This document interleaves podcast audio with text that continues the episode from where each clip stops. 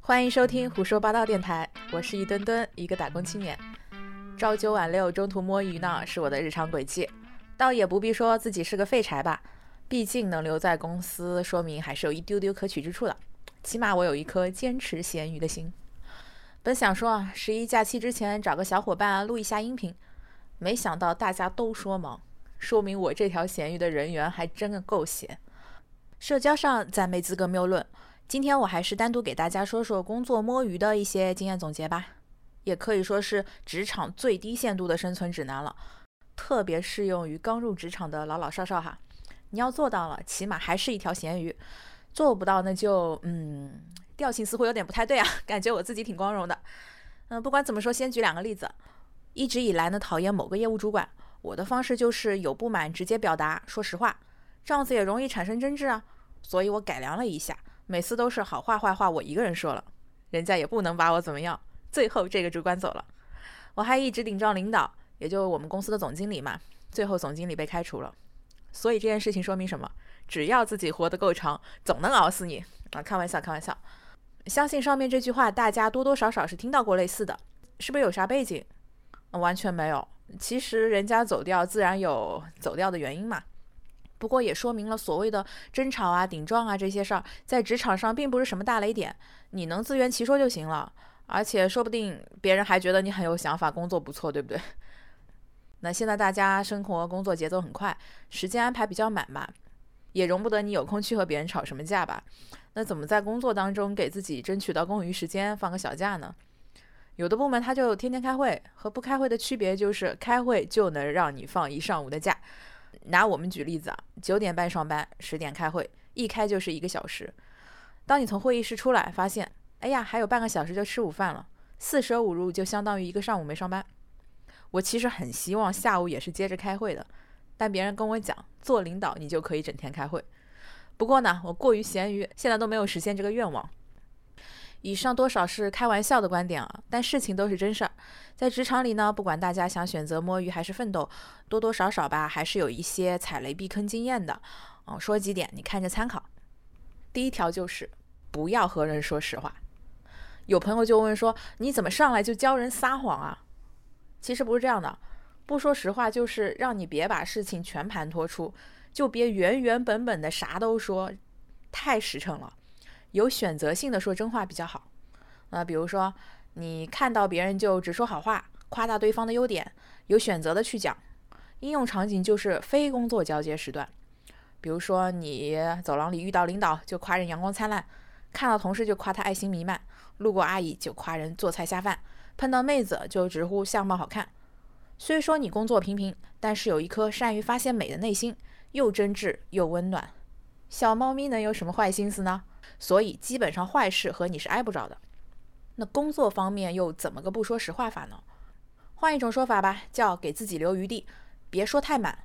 相信大家学生时代都非常的真诚啊，一入职场就满腔热血，恨不得公司就是自己家。但是公司是劳动关系。家是血缘关系，这两者还是有巨大差别的。家里父母是给你饭吃，公司很可能就会给你画饼。啊，当然上面这句话不是一概而论的，不过给自己留余地是必须的。很多时候我们都是赶鸭子上架去做一件没经验、自己也没办法控制的事，所以说承诺上一定要思考再三，得小心谨慎。如果不是手头上特别紧急的活，能拖两天的，千万别当天完成；能拖一周的，千万别两天交差，不然你怎么进步呢？对不对？还有，比如你辛辛苦苦的完成了工作，结果事情就被卡在你的下游，你还掌握不了，那怎么办？只能干等了。或者就是你好不容易做到一半，发现哎黄了，这多糟心啊，就白费力气了嘛。事情总是有变化的。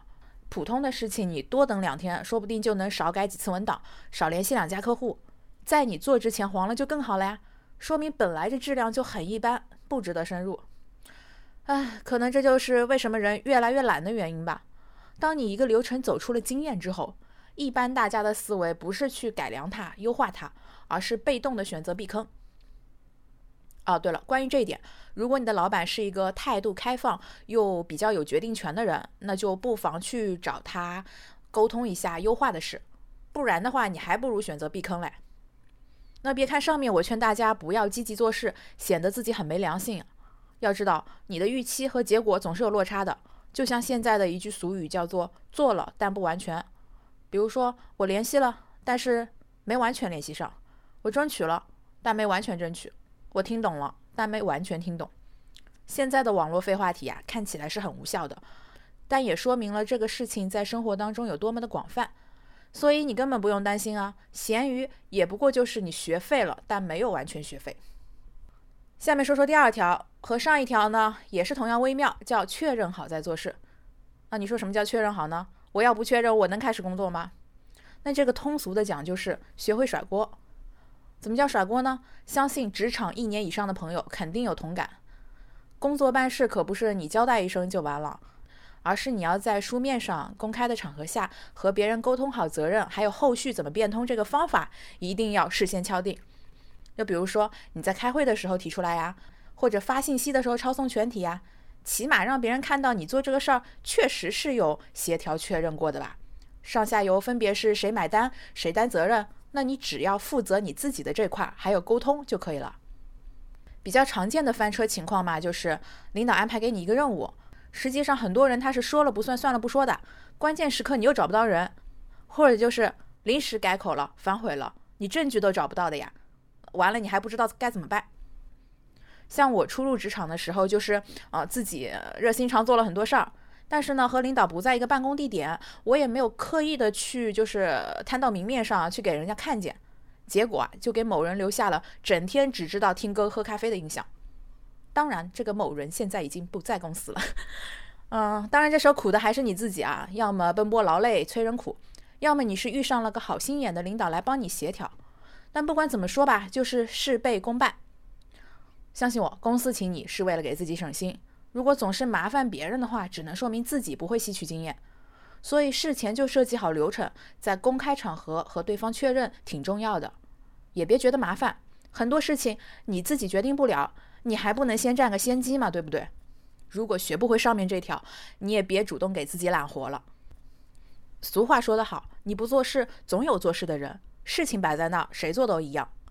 我反而是期待他被同事给做了，产生两种结果：做好了被表扬，继续努力；做不好，继续挨着你。虽然说没捞到好处吧，但也没亏什么，就对了。如果你强行去做自己能力不足或者是不认可的事情的话，你做好了，领导认可，继续让你做同样的事，痛苦加倍；做不好，你办事不力，也没办法完全脱责的呀。还有第三条，这是工作的底线，也是万能的法宝吧，叫态度好。你一无是处也是没关系的，只要态度好，功劳少不了。态度这么空洞的两个字，怎么去描述它呢？俗话说就是勇敢牛牛，不怕困难。你可以理解为你真的很积极去做完了事儿。也能理解为你表现得很积极，但尚未完成，俗称做了但没完全做。上学的时候，相信大家都会有一个经验啊，就这道题你不会没关系啊，你得全部写满，至少别空着，怎么着也得拿一点同情分吧，说不定歪打正着就写在点上了。这个就是看在你态度的面子上。换个场景吧，多少也有类似的道理。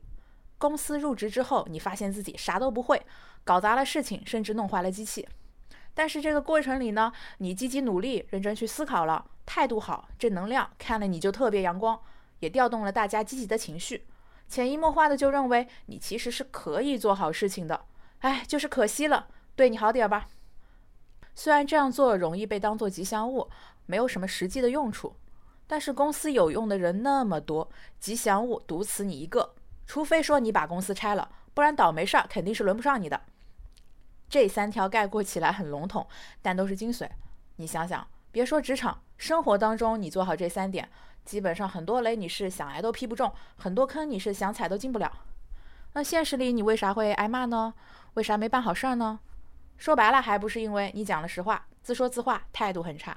你细品品，当然里面的度是你自己把握的，多坑几次呢，也明白了。好了，本期节目就到这里。你还有什么工作生活当中踩雷的，或者事后想起来要避坑的点呢？不妨在评论区留言吐槽。感谢大家收听，下期再会，拜拜。